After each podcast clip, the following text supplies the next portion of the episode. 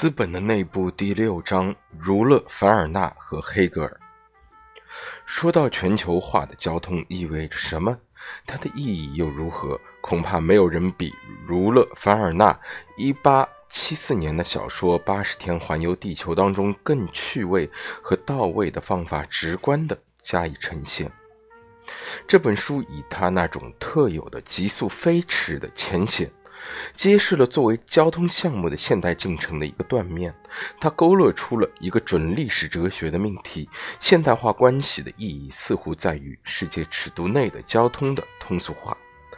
只有在一个全球化了的地点空间内，才能组织起新的移动需求。无论是人员的流动，还是货物的运输，都建立在一种静默的重复运作之上。交通是往来运动的集合。当长距离的交通也被扩大为一种可信的机制时，环游世界究竟是从哪个方向来进行，已经变得无关紧要了。促使凡尔纳笔下的主人公英国绅士费利亚·福克和他的法国仆从帕斯帕杜向着东方开始他们八十天的环游之旅的，不过是非常偶然的外部因素。背后的起因其实是南亚次大陆上的大印度半岛铁路最后一段建成开通，使得柔佐到阿拉巴哈哈巴德的行程缩短至三天。伦敦一家日报的记者为此写了一篇极具挑衅意味的报道，这促成了这这成了促使福克和他在改良社的牌友们打赌八十天环游世界的诱因。从根本上说，福克、福克和他俱乐部的朋友们还是围绕着旅游的实践，是否能够将他们的理论、理论预言付诸行动的问题。晨报上那篇有着巨大影响力的文章包含了一个时间表，旅行者可以根据它来预估从伦敦出发环游世界，并重新回到伦敦的时间。在这里，其实不必强调，在那个时代，不列颠首都伦敦乃是当时各个地点的中心，大部分的船只和资本是从那里出发，踏上去往世界各地的行程。这次行程时间的预估是建立在以向东方航行的方法来。环绕世界这一基础上的，这不仅仅因为英国人习以为常的对印度的好感，也因为时代的一般原因。自1869年开始，呃，从自1869年开通了苏伊士运河后，欧洲人敏感地意识到了在世界交通中的巨大加速，并且由于航程的大大缩短，向东航行也变得。更有吸引力。福克旅行的进程可以说明，东方也已经完全的西方化了。有着婆罗门教和大象的印度，在现代的意义上，也不过是以地点空间的方式呈现的。现代交通技术可以支配的地球表面的任意一段曲面而已。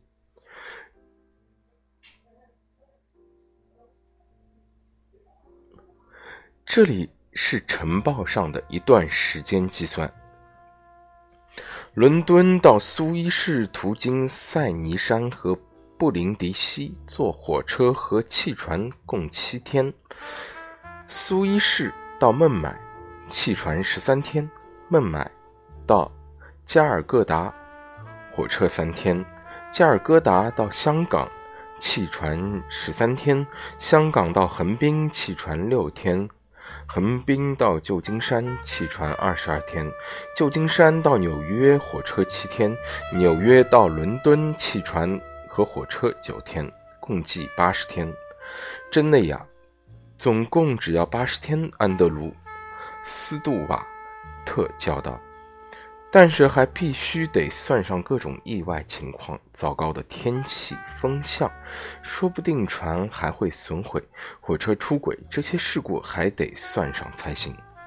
一切都包含在内。福克答道，也包括印度当地的土著破坏铁轨，把火车把火车停，或者把油车弄翻，抢劫旅客。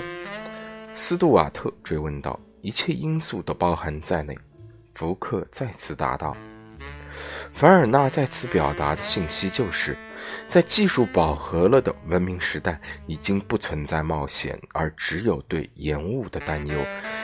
因此，作家特别在作品中强调了主人公在旅程中并未增长见闻。主人公福克独有的冷漠，让他不会被任何其他的波动干扰。作为一个环游世界者，他也不再负担有见证每个地区的神奇的任务，因为在环游世界之后，地球即使是在最远处的地方，对于旅行者来说，也不过是一个早已已早已经在报纸、游记或是百科全书中被一一记载的很清楚的情境集合。这也就可以解释为什么在整个旅行过程中没有什么所谓陌生的东西。无论这期间发生什么样的小插曲，比如在印度有人要用火刑处死寡妇，还是在美国西部印第安人打劫，原则上说，这些都只不过是一些过程和状况。作为伦敦改良社的会员们，早就对此耳熟能详。亲历现场的旅行者也不会知道的更多。旅行者如果带着这样的前提去旅行，就既不是出于娱乐，也不是商业的目标，而是一种纯的偏好运动的原因。来自意大利卡拉布里亚的旅行家卡雷里，因为家庭的矛盾而倍感郁闷，于1693年至1697年间。环游了世界，他就属于那种没有商业利润方面的兴趣的旅行者。自他以来，这样的旅行旅游者成为一种在游戏计划中构建起来的量。一六九九年出版的《世界游记》就属于纯兴趣的全球化文学作品中起到奠基意义的文献。格梅里卡雷里也展现出了发现者的姿态。他就相信自己拥有了时代精神的委托，回家后应该向人们讲述在外面的见闻。他在墨西哥的观察以及对太平洋通道的描写，经历历经几代人都被视作民族地理学方面了不起的成就。尽管后来的旅行家们都偏爱用一种主观化的口吻来描述所见所闻，但是。旅行和写作之间的关系确实一直持续到十九世纪都不曾改变。一八五五年，布鲁克出版的绘画词典上，一个旅游者被定义为一个旅行者。他没有明确的，比如科学研究方面的目的，只是为了旅行或是事后描写这段行程而旅行。在儒勒·凡尔纳那里，环游世界的主人公已经不再有记录的职责，而成为一个单纯的旅客。他以运输服务业的客户的身份出现，付钱旅行。但旅行本身既不成为一段经历，也无需做任何报告。环游世界对他来说成了一次体育运动，而非一次哲学的课业，甚至。不是教育纲领中的一个部分，因此福克就可以像一个运动员一样，自始至终保持沉默。关于环游世界八十天当中的技术方面，凡尔纳在一八七四年的视域之下。不是幻想家。考虑到当时十九世纪运输业革命的主要交通手段——火车和蒸汽船，主人公福克的旅行是完全符合当时的艺术的发展，将冷漠的英格兰人从 A 处送到 B 处，然后再返回。尽管如此，当主人公福克作为一个泛化了的盲目的旅客的原型出现的时候，在他身上还是有了预言家的特性。他与周围的风景之间唯一的关联就在于，他乘坐交通工具从这风景中穿过。斯多葛式的旅游者更喜欢关着窗户旅行，作为一个绅士。他坚持自己不必须把一些东西。当成是必须要看的东西的权利。作为一个漠不关心的人，他拒绝做出任何的发现行为。这种态度预示了二十世纪旅游的一个大众现象：组团旅游者们到处上车下车，看到的东西和宣传广告册页上的图画一般无二。福克和他的前辈旅行者们相比，是个绝对的相反例子。十六、十七和十八世纪的环游世界者和地理学家们的每次出海，都带着发现、占领和丰富的期望。十九世纪开始，紧随经验旅行者步伐的是体验旅行者，他们去到远方，为了丰富、提高自己。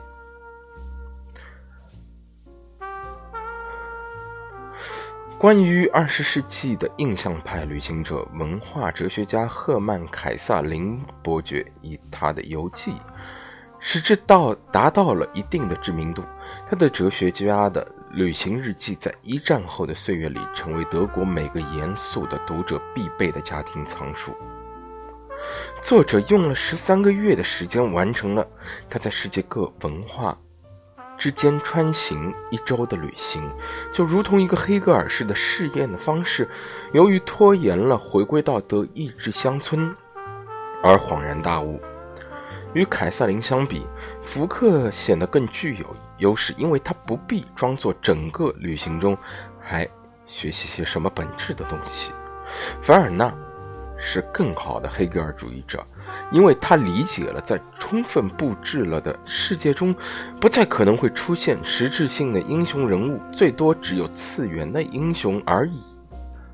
作者只是想到安插了在从纽约到英格兰横渡大西洋的时候，因为煤炭短缺而点燃了船上的木质结构的情节。在这一瞬间，作者。还是触及了英雄情节，并且给了自我牺牲的思想一个符合工业化时代精神的表达。此外，在一个摆放整齐的世界里，只有体育和怪脾气描写了男性劳顿的眼界。相反，凯撒琳抑郁，像一个迟到了的世界精神的拟人化主体环游世界，以期。达到自我时，就有了那么一丝可笑。他的衬言就是，他的箴言就是，通往自身的最近的道路，就是要环绕着地球一周。然而，就像他的书中所说的那样，旅行着的哲学家不是获取经验，而是收集印象。